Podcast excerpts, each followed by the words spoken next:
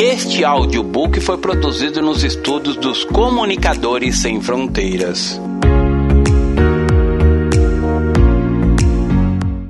Noé, um homem que andava com Deus. Autor, Pastor Márcio Valadão.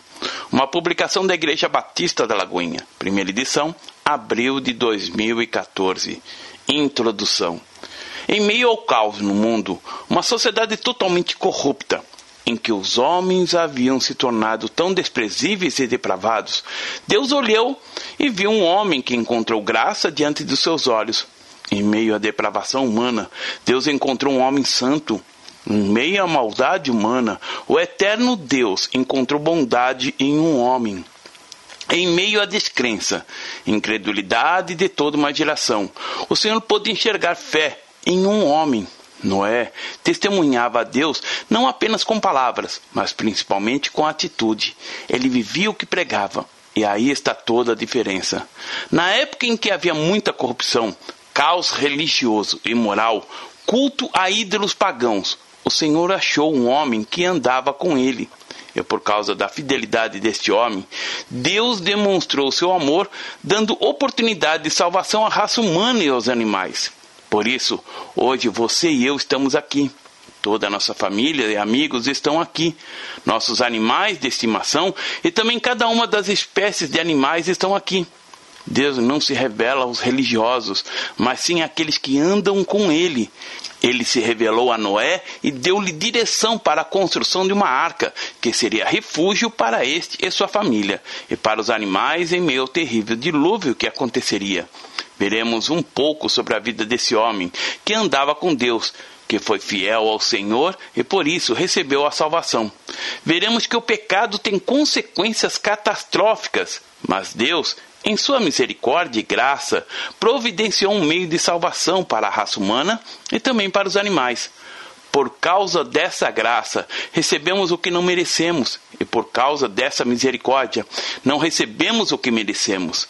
E o Deus que foi misericordioso e grandioso no tempo de Noé não mudou. Ele continuou mesmo, providenciou a salvação eterna àqueles que escolhem andar com Ele. Ele nos deu Jesus, que morreu na cruz por nossos pecados. A graça de Deus é muito maior do que poderíamos imaginar. O amor de Deus por cada pessoa é imensurável e incondicional. E Jesus Cristo confirmou isso com a própria vida. Porque Deus amou ao mundo de tal maneira que deu seu Filho unigênito, para que todo aquele que nele crê não pereça, mas tenha vida eterna. João capítulo 3, verso 16. Boa audição a restituição da perfeição. Deus nos deu a Bíblia Sagrada, também denominada Palavra de Deus e Escrituras, para conhecê-la, para vivermos o que está escrito nela e não apenas para estudá-la. Jesus disse para examinarmos a Escritura, porque vós julgais ter nela a vida eterna, e são elas que de mim, o Senhor, testificam. João, capítulo 5, verso 39. Comparemos a leitura da Bíblia com um cálice. Ao lê-la, precisa transbordar. Por meio da Bíblia, aprendemos sobre a vida eterna, que não se trata de quantidade de vida, mas vamos ter depois que morremos, mas que ela começa quando nós nos convertemos. Jesus Cristo disse: A vida eterna é esta, que te conheçam a ti, o único Deus verdadeiro, e a Jesus Cristo, a quem enviaste. João capítulo 17, verso 3. A vida eterna começa a ser vivida aqui na terra, quando experimentamos da graça do Senhor, o governo dele, o reino dele sobre as nossas vidas. Muitas são as pessoas que têm medo da palavra perfeição, quando leem o versículo bíblico, seja perfeito como o Pai que está no céu, Mateus capítulo 5, verso 48, não acreditam que essa ordenança descrita é possível. Nós, da Igreja da Lagoinha, estamos vivendo o ano da restituição, não apenas de coisas, mas a restituição de valores, de verdades, de paixão. E se há uma restituição que precisa ser realidade nas nossas vidas, é da perfeição. Mas como viver a perfeição na vida cristã? No Evangelho de Mateus, capítulo 24, verso 37, encontramos base para isso, que está escrito: Pois assim como foi nos dias de Noé, também será na vinda do Filho do Homem. Deus deixou alguns sinais. alguns momentos muito evidentes para sabermos quando seria a vinda dele novamente. Não houve na história um momento tão semelhante aos dias de Noé como os de hoje. Em Gênesis capítulo 6, dos versículos 5 ao 22, está escrito: Viu o Senhor que a maldade do homem se havia multiplicado na terra e que era continuamente mal todo o desígnio do seu coração. Então se arrependeu o Senhor de ter feito o homem na terra, e isso lhe pesou no coração. Disse o Senhor: Farei desaparecer da face da terra o homem que criei o homem e o animal, os répteis e as aves do céu, porque me arrependo de os haver feito. Porém, Noé achou graça diante do Senhor. Eis a história de Noé. Noé era um homem justo e íntegro entre os seus contemporâneos. Noé andava com Deus e gerou três filhos: Sem, Cã e Jafé. A terra estava corrompida à vista de Deus e cheia de violência. Viu Deus a terra e eis que estava corrompida, porque todo ser vivente havia corrompido o seu caminho na terra. Então disse Deus a Noé: Resolvi dar cabo de toda a carne, porque a terra está cheia de violência dos homens. Eis que os farei perecer juntamente com a terra. Faze uma arca de tábuas de cipreste, nela farás compartimentos e a calafetarás com betume por dentro e por fora. Deste modo a farás de trezentos côvados será o comprimento, de cinquenta a largura e a altura de trinta. Farás ao seu redor uma abertura de um côvado de altura. A porta da arca colocarás lateralmente. Farás pavimentos na arca, um embaixo um segundo e um terceiro, porque estou para derramar águas em dilúvio sobre a terra, para consumir toda a carne em que há fôlego de vida debaixo dos céus. Tudo o que há na terra perecerá contigo. Porém, estabelecerei a minha aliança. Entrarás na arca tu e teus filhos, e tua mulher, e as mulheres dos teus filhos, de tudo que vive, de toda a carne, dois de cada espécie, macho e fêmea farás entrar na arca, para os conservares vivos contigo, das aves segundo as suas espécies, do gado segundo as suas espécies, de todo réptil da terra segundo as suas espécies. Dois de cada espécie virão a ti, para conservares em vida. Leva contigo de tudo o que se come, ajunta-o contigo, ser-te-á por alimento, a ti e a eles. Assim fez Noé, consoante a tudo o que Deus lhe ordenara. No verso 11, Deus disse que a terra estava corrompida à vista de Deus e cheia de violência. No meio de toda a corrupção, havia somente um homem que andava com Deus, Noé. Verso 9: Noé andou com Deus numa época em que os homens não andavam com Deus, em que não havia Bíblia, quando não havia pregadores e quando Deus resolveu destruir toda a terra todas as pessoas por causa da pecaminosidade humana. O cálice da ira do Senhor estava como que transbordando e tudo seria destruído por meio de um dilúvio. Então, Deus lembrou-se de Noé e o mandou construir uma arca, no verso 14, que seria um refúgio para ele e sua família, a preservação da raça humana e também dos animais da terra. Em Mateus capítulo 24 está escrito que a volta do Filho do Homem será quando o mundo estiver semelhante ao da época de Noé. A situação da humanidade aos sinais. A construção da arca foi toda direcionada por Deus. Ela é o símbolo da salvação. A salvação consiste em muito mais do que receber Jesus como salva, único Salvador e unicamente ser salvo da condenação eterna. A salvação é muito mais do que ter a garantia de ir para o céu depois da morte. A salvação é completa com toda a obra de Deus, se consiste numa obra definida no corpo, na alma e no espírito. A ilustração da arca de Noé é bem clara nesse sentido: corpo, alma e espírito ilustração da arca de Noé. Em Gênesis capítulo 6, verso 16, o Senhor determinou como seria a arca. Esta seria um pavimento embaixo, um no meio e um em cima, três andares. Deus pediu a Noé que o construísse de maneira como ele ordenara. Temos que ver a Escritura literalmente, mas também conferir verdades espirituais com verdades espirituais. Ou seja, numa única palavra do Senhor há muito entendimento, muitas revelações para a nossa vida. Podemos dizer que essa arca é uma ilustração para a nossa vida. O andar debaixo da arca representa o nosso corpo, o andar do meio, a nossa alma, e o terceiro andar representa o nosso espírito. Nós somos um espírito, temos uma alma e moramos em um corpo. Pois bem, no primeiro andar da arca teria a porta. Por onde todos entrariam. Por uma maneira óbvia, podemos concluir que Noé alojou os animais no primeiro andar, já que no segundo os alimentos estavam armazenados, pois todos ficariam na arca durante um ano. Tinham que se alimentar para sobreviverem. Tudo indica que os alimentos ficaram no segundo pavimento para facilitar a distribuição dos mesmos. No terceiro andar, provavelmente ficaram Noé e a família. A arca tinha apenas uma janela que ficava no terceiro andar. Como todos os ocupantes ficaram no espaço da arca por 12 meses, era necessário o armazenamento de alimento para todos e para todo esse tempo. Gênesis capítulo 7, 8 até o versículo 13. Trata de toda a história, detalha tudo aquilo que aconteceu durante o dilúvio. Tudo está bem claro no texto. O armazenamento dos alimentos no segundo andar estava seguro, pois assim os animais não alcançariam. E não havia razão alguma para Noé colocar o alimento no terceiro andar, porque caso as colocasse, teria mais trabalho para descê-lo. O terceiro andar não seria também um local apropriado para colocar os animais. Nele havia uma janela, a qual não era importante para eles.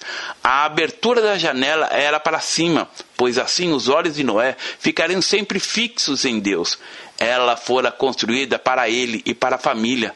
Essa janela seria um testemunho da abertura para Deus, pois Noé andava com Deus. A arca tinha apenas uma porta que estava no primeiro andar, e essa porta representa Jesus.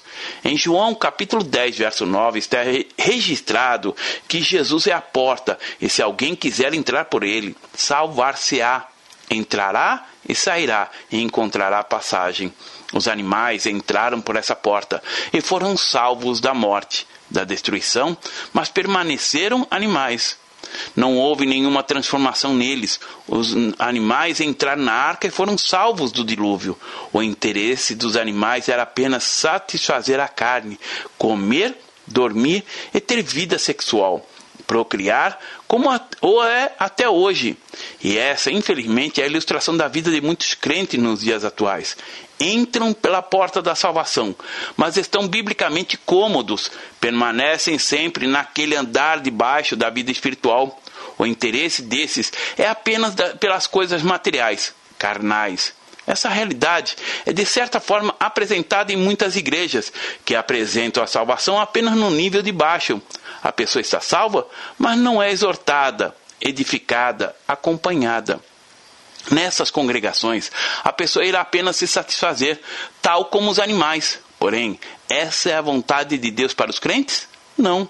Nosso corpo é temporal, ele tem uma idade, a qual avança cada dia, e ninguém a pode parar. Mas muitas pessoas se iludem e investem muito no cuidado com o corpo.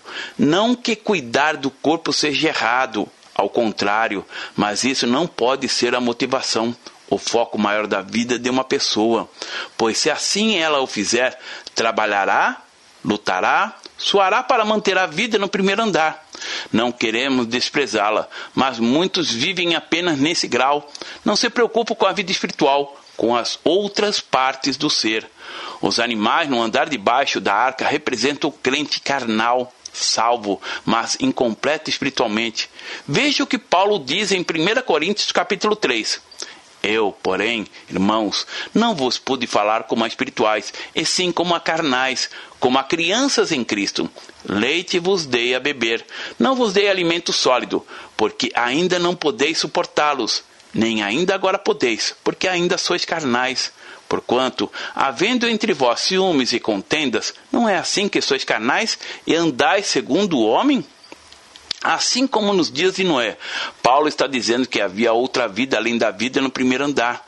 Há crentes que pensam somente nas coisas do primeiro andar, mas não somos bichos, somos humanos.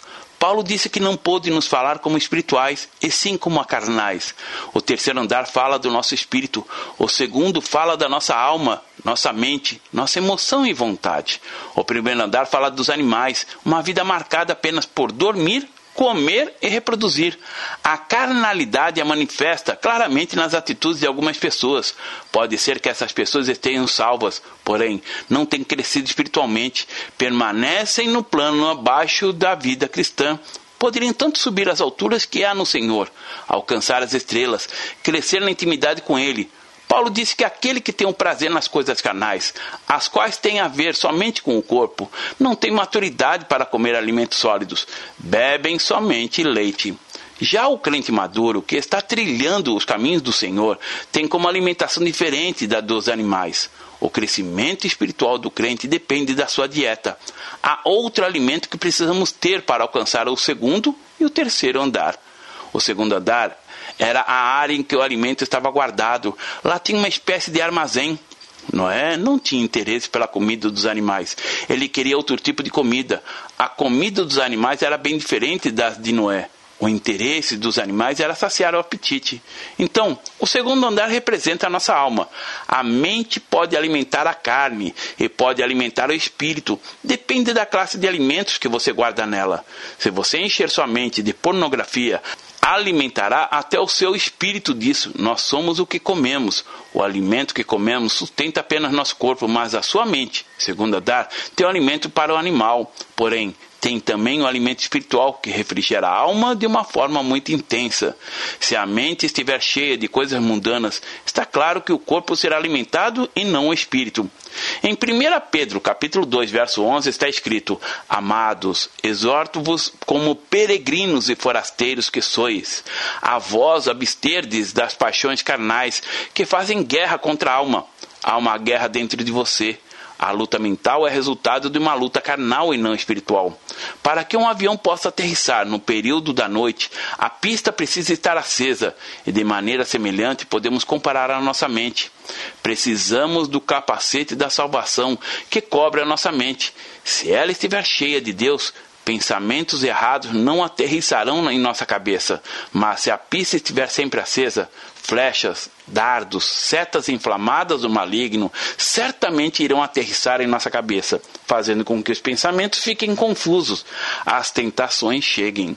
Se a pista estiver acesa, enxergamos demais. A pista deve ser acesa somente na hora da aterrissagem. Está registrado na palavra que não devemos dar lugar ao diabo, não devemos acender a pista. Às vezes você está sozinho e pensa que pode assistir a um filme que não agrada a Deus, ler algo mundano, ouvir um tipo de conversa e acaba acendendo a pista. O resultado é que muitas coisas acabam aterrissando. É preciso lembrar que o diabo veio para roubar, matar e destruir. Mas se a nossa vida espiritual, a nossa mente, estiverem cheias das coisas do Espírito, da palavra de Deus, nosso espírito será edificado o cuidado com o segundo andar deve ser constante, porque a nossa alma precisa de purificação diária para que possamos subir ao terceiro andar, para gozarmos das coisas de cima, como está escrito na Bíblia. Se vivermos apenas no nível animal, o diabo irá nos escravizar. Buscai as coisas do alto. Veja Colossenses capítulo 3, verso 1 e 2 que diz: Portanto, se fosses ressuscitados juntamente com Cristo, buscai as coisas lá do alto, onde Cristo vive, assentado à direita de Deus. Pensar nas coisas do alto, não nas que são daqui da terra. Nossa fé não é uma religião. Nossa fé é o nosso relacionamento com o Senhor. Então, o que você escolhe? O segundo andar, onde tem o alimento, ou primeiro, embaixo, onde ficam os animais, onde é escuro. Do que você se alimenta sua alma? A Bíblia diz para fazermos tudo para a glória de Deus. Não existe uma vida secular e uma vida religiosa. Algumas pessoas dizem que devemos guardar o sábado, mas em Colossenses diz que todo dia é santo. Está registrado na palavra que se formos ressuscitados com Cristo, temos que buscar as coisas lá do alto, onde Cristo vive sentado à direita de Deus. Pensai nas coisas lá do alto e não nas que são daqui da terra. Aquilo que alimentamos é o que sacia a nossa alma. Noé vivia no terceiro andar. Tinha janela para olhar para o alto, mas precisava descer para o segundo andar para se alimentar, para cuidar do corpo. Somos integrais. Temos que cuidar de tudo. Noé estava no terceiro, mas descia para o segundo para comer o alimento e distribuir para os animais. Ele não permanecia no andar de baixo, retirava o que era necessário e subia para onde havia uma janela, de onde ele podia olhar para o alto. Essa é a vida gloriosa no Espírito, a que o Senhor quer. Ele tem dado tudo o que é necessário para que possamos triunfar termos um corpo santo. Deus nos fez para que a nossa mente domine sobre a carne e não a carne nos domine. Em 1 Coríntios capítulo 2, versos 12 a 16 está registrado assim: Ora, nós não temos recebido o espírito do mundo, e sim o espírito que vem de Deus, para que conheçamos o que por Deus nos foi dado gratuitamente. Disto também falamos, não em palavras ensinadas pela sabedoria humana, mas ensinadas pelo Espírito, conferindo coisas espirituais com espirituais. Ora, o homem natural não aceita as coisas do Espírito de Deus, porque eles são loucura, e não pode entendê-las, porque elas se discernem espiritualmente. Porém, o homem espiritual julga todas as coisas, mas ele mesmo não é julgado por ninguém. Pois quem conheceu a mente do Senhor que a possa instruir? Nós, porém, temos a mente de Cristo. Precisamos nos alegrar com esta palavra. Temos a mente de Cristo. Do que você está sendo alimentado? Pense nisso. Seja por qualquer meio, TV, rádio, filmes, conversas, leituras e outros. Em Romanos capítulo 8, versos 5 a 8 diz assim: Porque os que se inclinam para a carne cogitam das coisas da carne, mas os que se inclinam para o espírito, das coisas do espírito, porque o pendor da carne dá para a morte, mas o do espírito para a vida e paz. Por isso, o pendor da carne é inimizade contra Deus, pois não está sujeito à lei de Deus, nem mesmo pode estar. Portanto, os que estão na carne não podem agradar a Deus. A palavra carne é de entendimento difícil para alguns, porque temos na língua portuguesa somente um significado no sentido de alimento. Já na língua inglesa há significados distintos, mas a Bíblia é clara quando diz que aquele que habita na carne não pode agradar a Deus. Quando Jesus disse para sermos perfeitos, ele estava se referindo a sermos inteiros, completos. Quanto mais amamos o Senhor, mais lutamos para não cometermos pecado, e não por causa da consequência do pecado, mas para não ferir o coração de Deus. Por isso que o amor de Cristo nos constrange. É como se uma cerca fosse colocada em volta da pessoa e esta, para pecar, precisasse quebrar a cerca. Essa proteção que o Senhor coloca é exatamente o amor, mas dependemos da classe de alimento que colocamos em nossa mente. A necessidade de uma obra total de Deus em cada vida. Se não há esse terceiro andar, se não há essa experiência de deleite, se não há o recebimento do batismo com o Espírito Santo, se não há essa vida em deleitar no Senhor, é impossível o que ele tem para oferecer.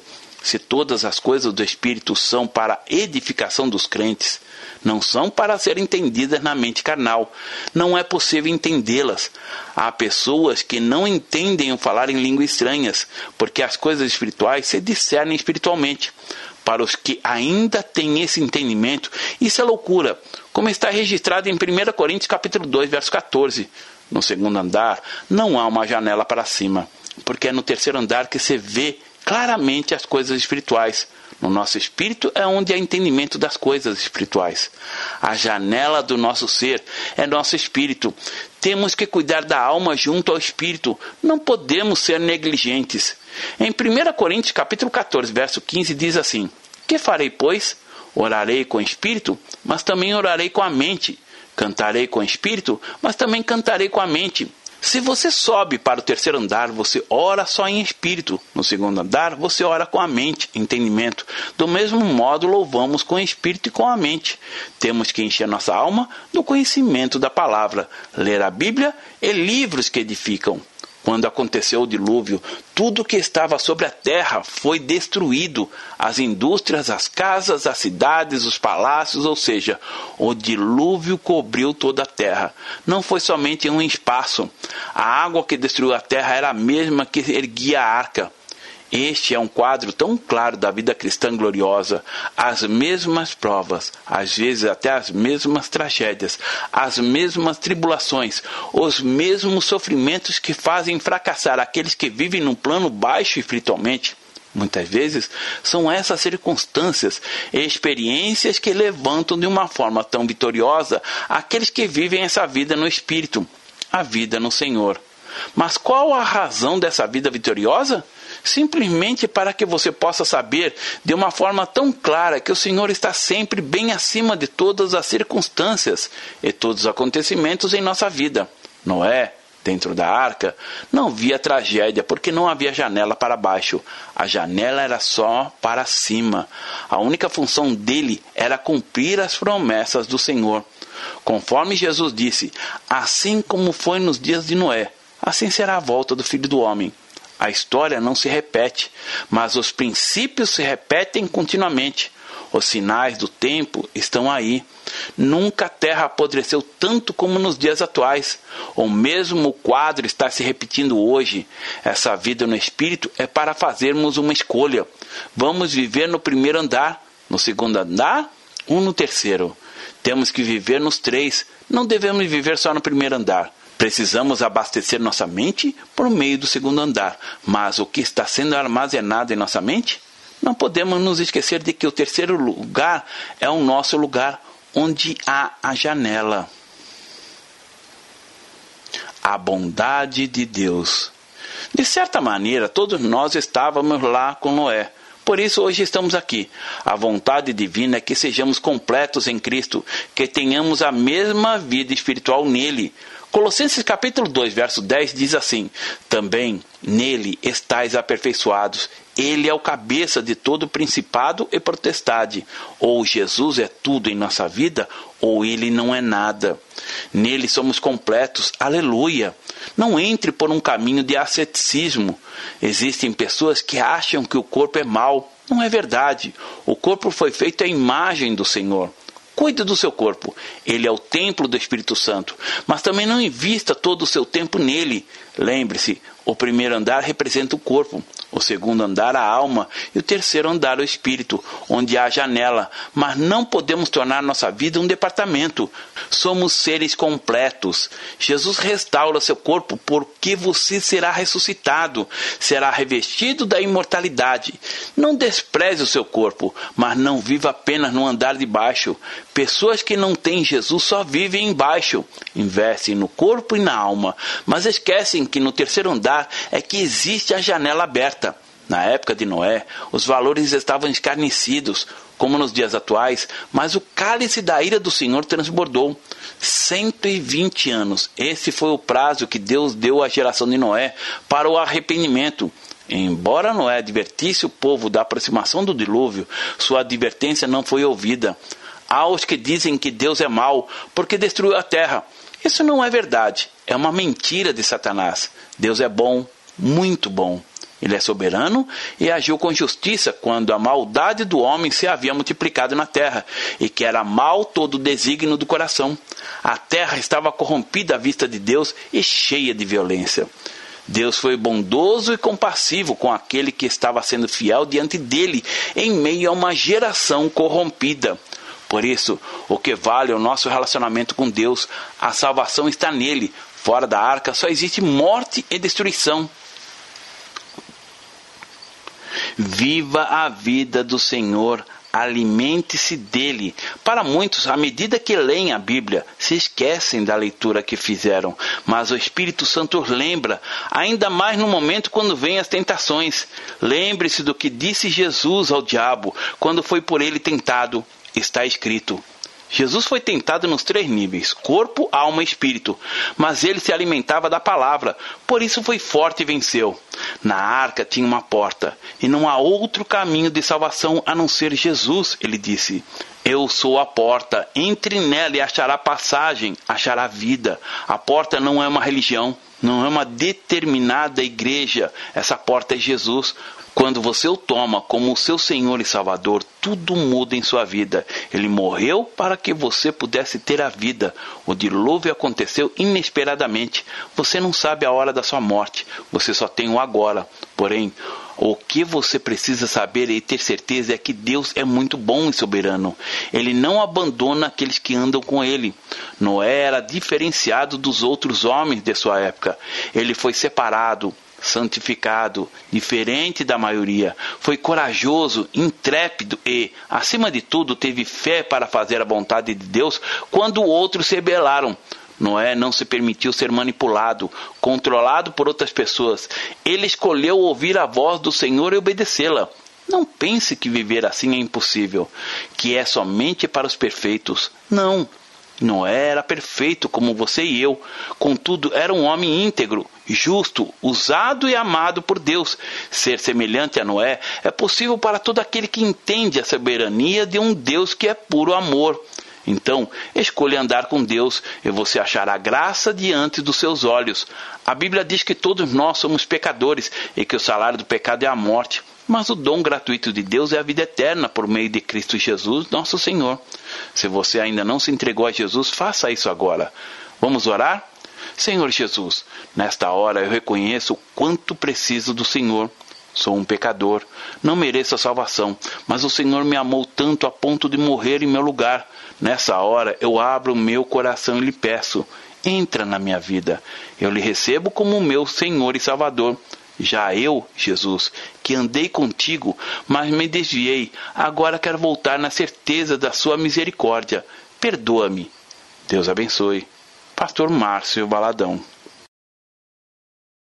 Jesus te ama e quer você. Primeiro passo: Deus o ama e tem um plano maravilhoso para a sua vida, porque Deus amou o mundo de tal maneira que deu seu Filho unigênito para todo aquele que nele crê não pereça, mas tenha vida eterna. João capítulo 3, verso 16. Segundo passo, o homem é pecador e está separado de Deus, pois todos pecaram e carecem da glória de Deus. Romanos capítulo 3, verso 23, parte B. Terceiro passo: Jesus é a resposta de Deus para o conflito do homem. Respondeu-lhe Jesus: Eu sou o caminho, é a verdade e a vida. Ninguém vem ao Pai senão por mim. João capítulo 14, verso 6.